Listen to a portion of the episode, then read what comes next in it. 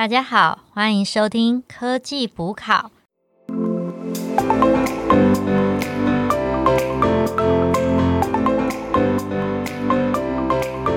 是主持人 Anna，Hello，我是 Alicia。我是 Alan，今天来到大数据行销的第四集，完整说明哦谁帮我念一下？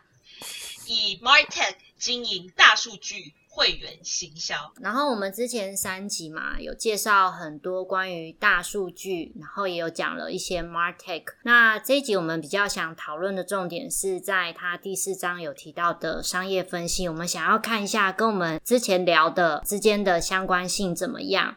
那嗯，可不可以请 Alan 可以先帮我们介绍一下说这本书里面作者高端讯他有强调了一个商业分析的模型？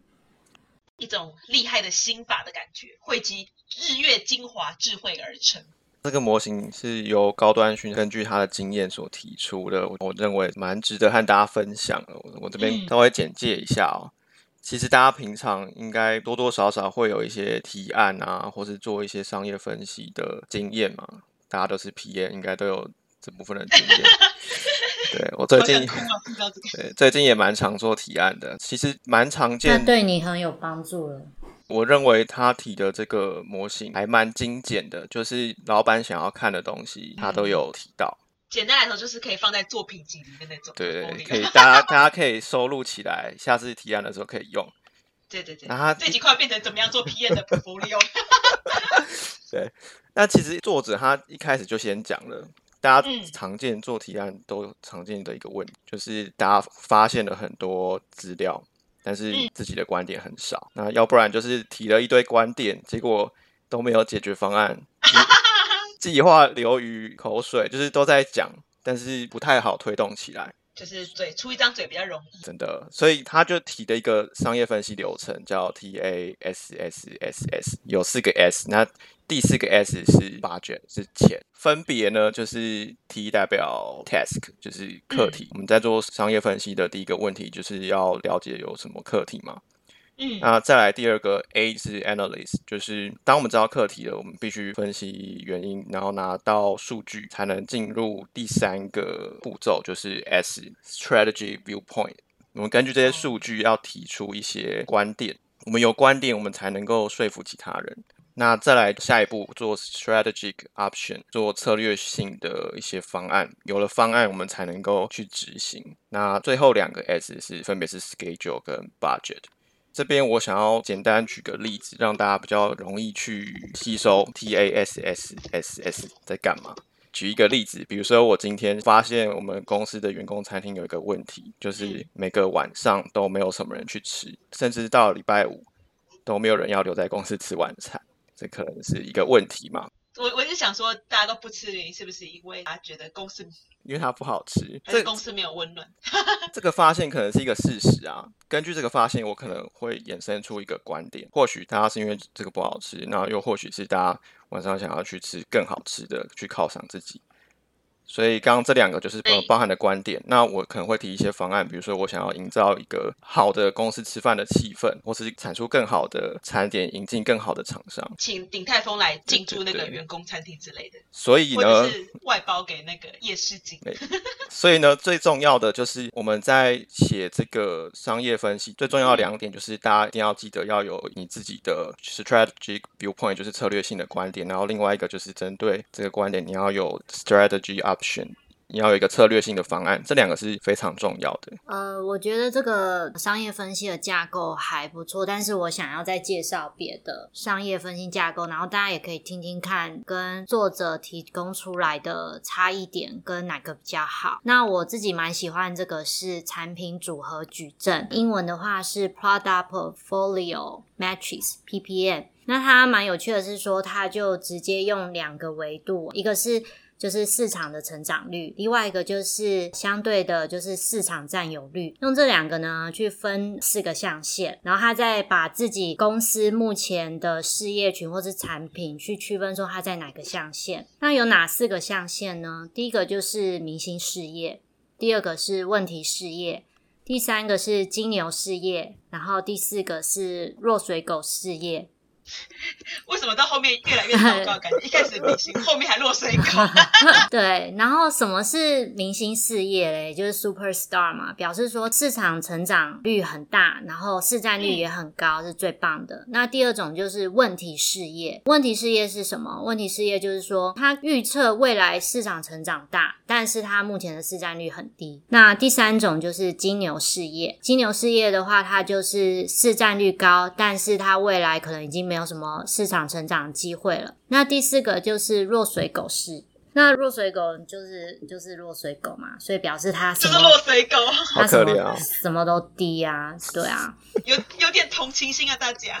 那我们怎么做这个分析嘛？我们就是看我们目前的产品啊，然后事业啊，我有我画圆圈圈，然后进入这四个象限。然后如果你这个事业规模大，你就把圆圈画更大。那其实重点心法就是说，我们不要在问题事业的这个区块，我们要想办法说，因为它其实是未来成长机会很高的，它只是现在市占率很低。那我们要想办法，因为它可能未来会成长很快嘛，把它挪到明星事业，让它变成我们未来赚钱的产品。但是呢，原本的明星事业，相信也是过了很久，它可能就饱和了嘛，市场饱和，也没有什么成长机会，那它就会落到金牛。金牛就是说，哦，我市占率很高，但是我已经没什么成长机会了。然后你在金牛事业赚的钱呢，你要再反向的投资到问题事业，让它茁壮。那我是觉得说，作者的这个框架，它是要先有个命题嘛，然后去解决这个问题。但是有时候我们会很难下手嘛，我就想不出来我想要解决什么，可以让我这个产品有一个很棒的可行方案，或者是我未来公司要做的。那我就先用这个产品组合矩阵去找出一个方向，然后从这个方向里面，我再去找到我想要的题目，再搭配作者这个 T A S S 钱 money，它就会是一个蛮有内容的东西。然后再去提给老板看。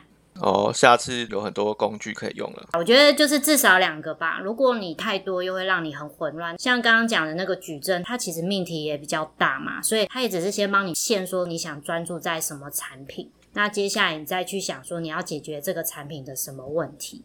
那阿丽莎，你觉得呢？就听完我们的分享，我觉得其实大家都讲的很好，无论是透过一些市场的观察，还是以及一些洞见的分析，然后一直到包含是这样子市占率啊，然后增长率这种去做一个分析。那我觉得大致可以把大家讲的分成两种不同的商业分析方法好了，一种就是比较 qualitative，就是比较直化的；，另外一种是比较数据面的、量化面的。我觉得这应该是大家目前在做 PM，在做市场分析，甚至是说你是一个 business analyst，在做一些上正式的数据商业分析的时候，会更有兴趣，就会有这两部分。直化的话，就像刚刚讲到的是 TASSS，还有还有是安娜讲到的 PPM。那甚至我觉得用比较通俗的，大家都比较常见的，像是 design thinking，也是设计思考里面包含四 D，也是有同样也是有讲到类似的观念，就像一开始的 discover，从发现问题。define 定义问题，develop，然后甚至到 deliver 去出一个 personal insight，变成一个洞见的过程。包含要透过自己的经验，然后甚至是说去做一些管理的分析，那也会跟我们在现在的一些商学院的一些手法蛮像，延伸到像是刚刚讲的 design thinking 啊，business model 都会有这种的一些分析方式。那现在另外一种，应该大家也有听过，就是目前是比较行，是透过像是 SQL 啊、Python 的方式去做一些公司内的数据库，做一些查询跟分析，然后还有包含像是资料数据化等等去做这样子。我觉得这个应该也是最近像是无论是在 Coursera、乌正明啊，甚至是好好上面多人想要就是开课在教学。哎，我很好奇，你们平常在公司里面会碰到这一块吗？就是说资料库自己捞资料，然后去做一些分析的机会。有时候如果要做一些报告呈给老板看，然后他会问一些市场调查的话，那就会去捞。但是目前我这边的话都是从 Google 哎、资料库的话，公司有买数位时代。哦，我的意思是说，可能是一些数据的资料，比如说可能像 Tableau 上面的一些，没有那 Allen 这边有。我在公司曾经有这个经验，就是我们系统上会记录很多顾客购买的资料嘛，那它上面就会 download 下来，可以是一个 Excel 的 file。那我就用枢纽，就是嗯比较简单的方式，就是用 Excel 直接用枢纽，然后嗯，拍肥拉一拉这样子。对对对，然后把那个比如说我想要以每一年来看，然后美国、欧洲、亚洲区各个区域的产品线的销售状况，这些资料都可以捞得到。的确，因为我之前有参加过公司的一些 M A 的 program，那里面就是有轮到是关于就是机器的一些采购管理，比较先 audit 的部分的话，我们那时候也会有这样子去做一些分析，比如说去看一下说厂牌，然后价格的变化，然后甚至是说供应商的一些服务条件，然后供货状况等等。所以大家可以看到，假设是我们今天把要用在像 product marketing 这种领域的话，会比较常用在像是产品的一些数据分析啊，可能比如说是 app 的一些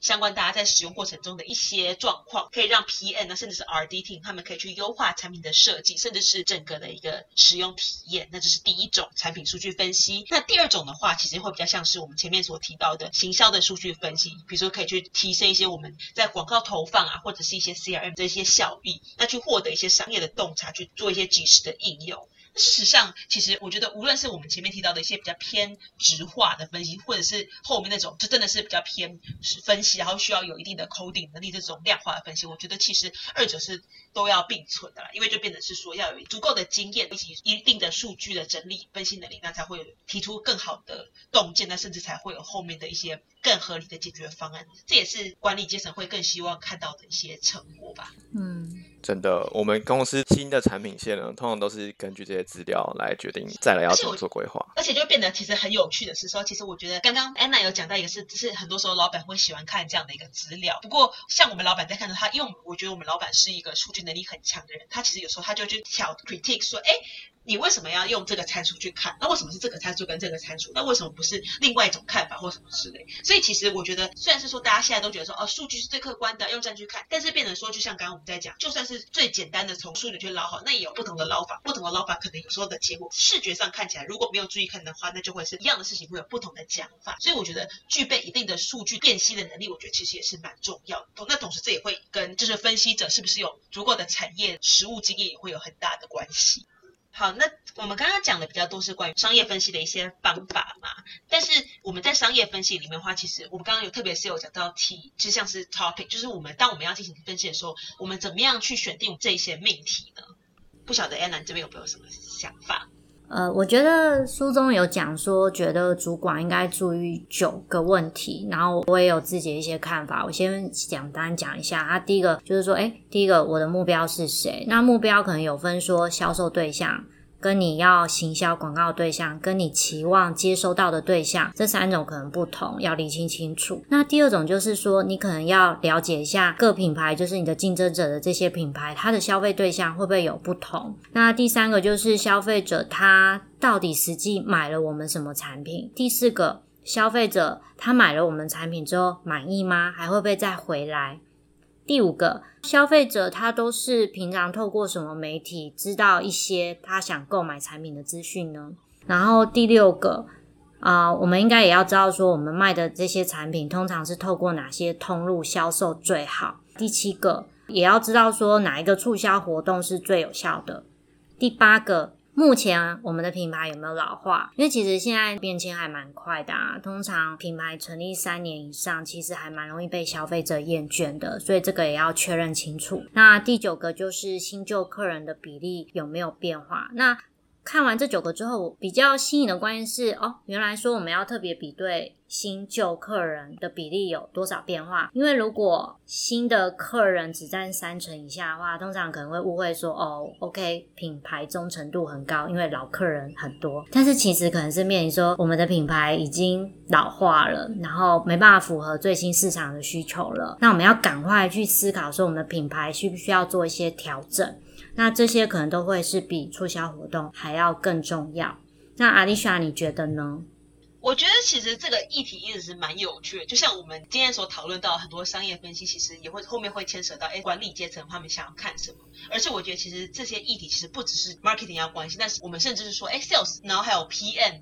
然后甚至是一部分会 product marketing 的人，他们其实也都会很需要一个了解。就所以说，这其实虽然说是放在形象里面，但也是蛮重要，需要跨部门一起做一些参与跟探讨的。那像目前我是觉得是说，有一个观点可以给大家参考一下，其实可以根据我们目前产品的一个生命周期去做一些在不同阶级的时候 focus 在不同的探讨主题吧。我们可以这样讲，就像说，哎，比如说我们的产品还在从零到一，可能现在在做 MVP 啊，然后 prototype 的时候，我们可能更会去关心在说我们所谓的 TA，还有说我们的市场分。上面，就像刚刚安娜介绍的，我的目标客群是谁？那消费对象怎么样去做一个区分哦？就然后去找他们不同的一些可以 deliver 他们的价值或是解决的问题。那也就是说，我们后面获得的利益跟满意度是什么？那等到我们可能。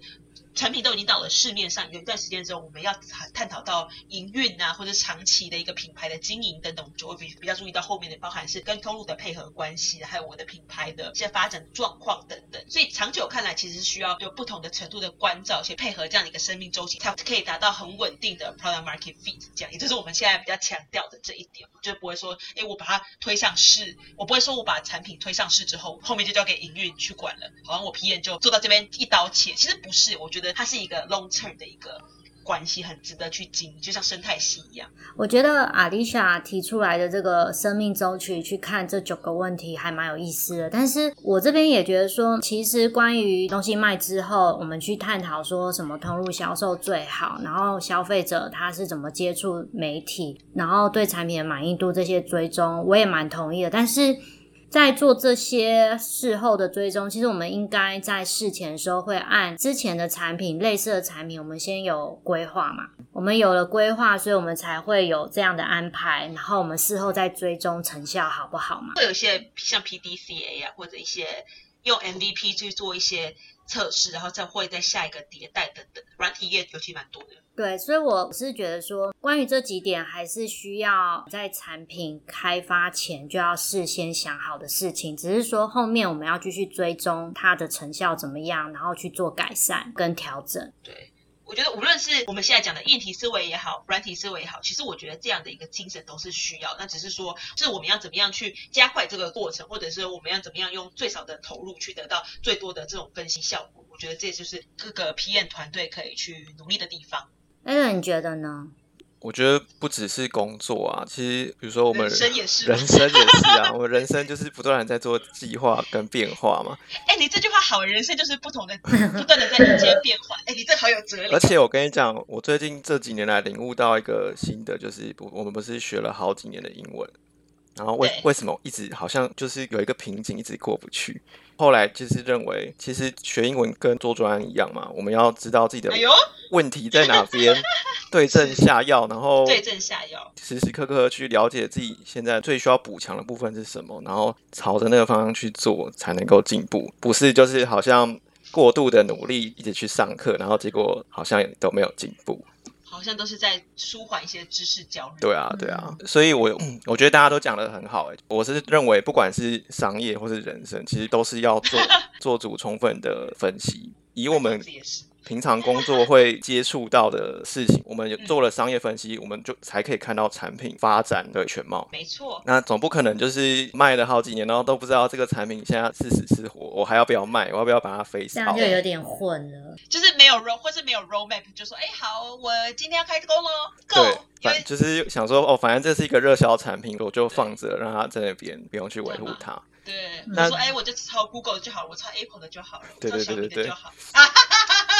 所以其实呢，简单下一个结论就是，我们做了这么多商业分析，其实它就是一种平均数的感觉。我只要能够掌握基本的一些状况，我们做的这些决策，只要能对症下药，其实都可以达到一定的成果出来，都是可以看得到的。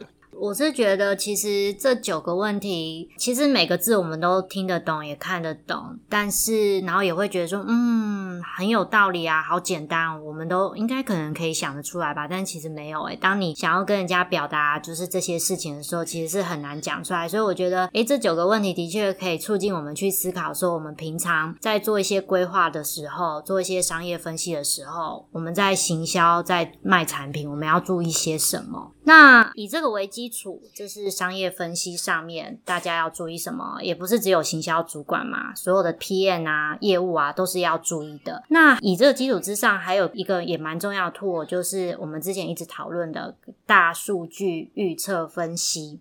那他们两个终于来了，这样。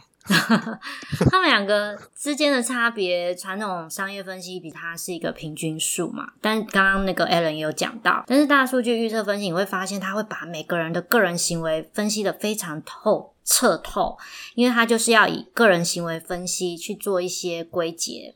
谁可以帮忙描述一下，说如果我们是用大数据预测分析，那？同样的，回到上一题，行销主管啊，或者是其他单位的呃业务 PM 主管，要注意哪九个问题呢？为什么？哎，我很好奇，为什么他都是九个？他是喜欢九这个数字吗？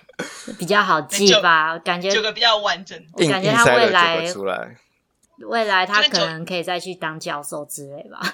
他他应该可能已经是了。其实我觉得，当然啦，就是那个先 echo 一下刚刚那个。安娜讲的，其实我觉得这种直比较直化的心法的话，其实这都是其实大家都是有日月精华经验而来，就是归结到几个字都是很简单，然后大家都觉得说好像看一看就是说啊，这也没什么，这我也知道，谁不知道？哎，真是实际上但我讲不出来，就是对，就是实际上做的时候就会很难，又会陷入自己的那个就是惶恐中，就觉得说哦，我的一定都是特例，那就没有发现不是，所以我觉得这也是就是所谓的一些可能气管大师他们的实际的厉害在哪里，就是你要叫他量化也可以，叫他直化，他。其实都可以做得出来，这样。那回到就是刚刚讲到，我们讲到就是用 big data 去做一些可能在行销方面的一些分析，那甚至可以达到预测效果的话，其实同样我们在透过那个 eMartech 经营大数据会员行销里面，那作者高登勋他也有建立大家一些方向嘛。比如说，假设我现在在逛一个电商网站，我用整个一个我们讲的购买流程好了，用一个 customer journey 去划分的话，它可能会从就是购买的过程以及购买后，它可能会有。在不同的时间段有不同的分析方法，就比如说可能在购买的过程之中的话，可能他会注意到说，哎，各个 session，比如说我从点击这个产品，然后放入购物车，那甚至到最后结账的时候，从点击啊到转换成功进入下一步，还是说我就关掉视窗不看了，这样的一个转换率是多少？那还有说到最后我成功结账的人的那个比例是多少？以及说可能甚至去 recall，像是有一种模型叫做 RSM，这样可能去更关心他的一些购买频次、购买的一些金额的数量，以及他们购买的产品类型等。那甚至是说，可能在购买完之后，这些可以 echo 到我们上次介绍像是 CRM 这样的一个系统，就看说可能看一些顾客关系的维持。那甚至说，针对一些僵尸客户，就是很久，当然可以就 Google 来一块，就是可以去做一些唤醒沉睡客户的这样的一个促销活动等等。就像我们在信箱看到那种优惠，常常会看到一些电商的优惠券啊等等之类。好多要注意的哦。嗯，我觉得就是配合你在做什么、什么阶段的分析，去找到正确的分析方向。就像我们今天一直强调的，分析方向非常重要，其实是非常重要的一件事。我其实看这这九个也是跟大家的感觉一样嘛，哦，就好像就是那样子。但是平常 真的不会去想，说我如果要看的话，我可以把我要看的面向切成这九点。然后我提两个，我觉得还蛮特别的，可能平常我们不会去注意到。大家都是 PM 嘛，一定都会有那种风险管理的意识在嘛。就是比如说这个专案做坏了，那要想下一步是什么。那其实同样跟 去跟跟客户道歉啊，什么什么。那其实做这个道歉礼物要买什么？要买什么程度的？我要买一万块的，还是要买五万块？做预测预测行销也是一样，有那种风险管理的方向在。比如说他提了一个第四点，他说。要知道谁会诈骗，就是啊，诈骗谁会诈骗？我的客户，我的使用者里面有没有哪些人是高风险？有可能，比如说他可能会去盗刷，或是费用缴不出来，逾期不付款、不还款啊。我想到就有点像，有点像是说可能拿礼券，通常拿礼券，然后但是他其实是拿礼券去换现金出来那种。也不能说他是在做什么坏事，但是你就会明显跟你想要做这样的行销行为完全不相符的这种来踢馆的这种感觉，就是有机会潜在让企业有一些损失的使用者啊。那消减一些。对，那还有一个他提到有就是谁是恐怖分子，我觉得。这个有点，这好恐怖，有点奇妙。因为作者他就是有在国外上过课嘛，然后他就说，其实，在欧美有高机会会受到那个恐怖分子的恐怖攻击，所以说像有炭疽热病毒的信之类的，或是最近九一一二十年不要这样，或是就比如说分析不能笑分析那个某个潜在名单的行为，我可能会觉得他 maybe 是是恐怖分子，然后透过。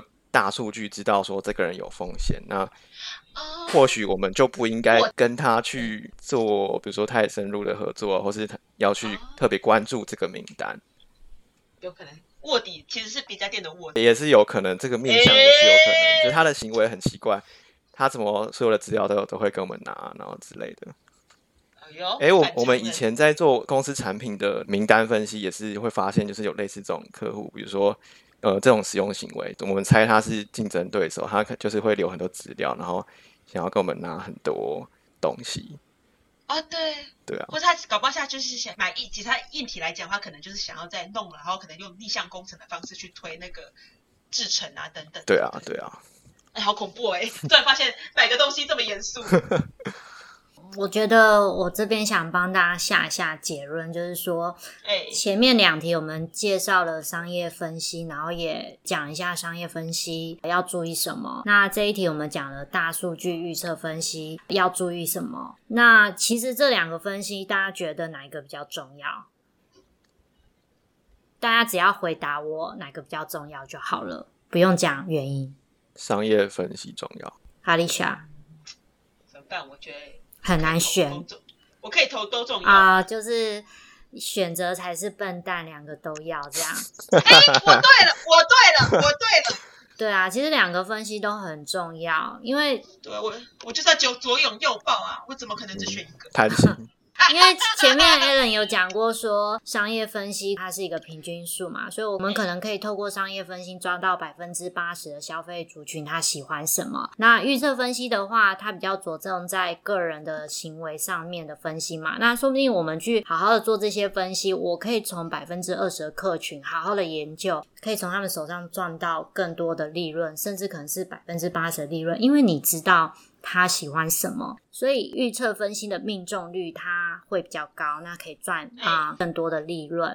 两个都重要，就有点像是我们买股票嘛，一个是财报分析是落后指标，然后但是你也会去注意市场的状况、投资市场，还有所有的资讯，然后你去预测未来、预测走向，所以你也需要知道未来的走向，两个相结合，你才能得到一个更好的分析指标。然后最后最后就是要说，大数据预测分析虽然它是要花很多的数据，然后去预测每一个顾客未来的行为，或者是他现在的行为是怎么样的，但是只要重视每一个顾客行为，就会积少成多。积少成多的话，这是对品牌来讲是非常重要，是抓住了会员，那你才会有利润，可以让企业发展起来。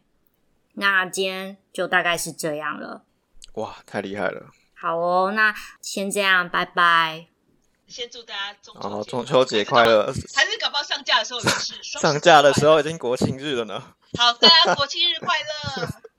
好拜拜，拜拜拜。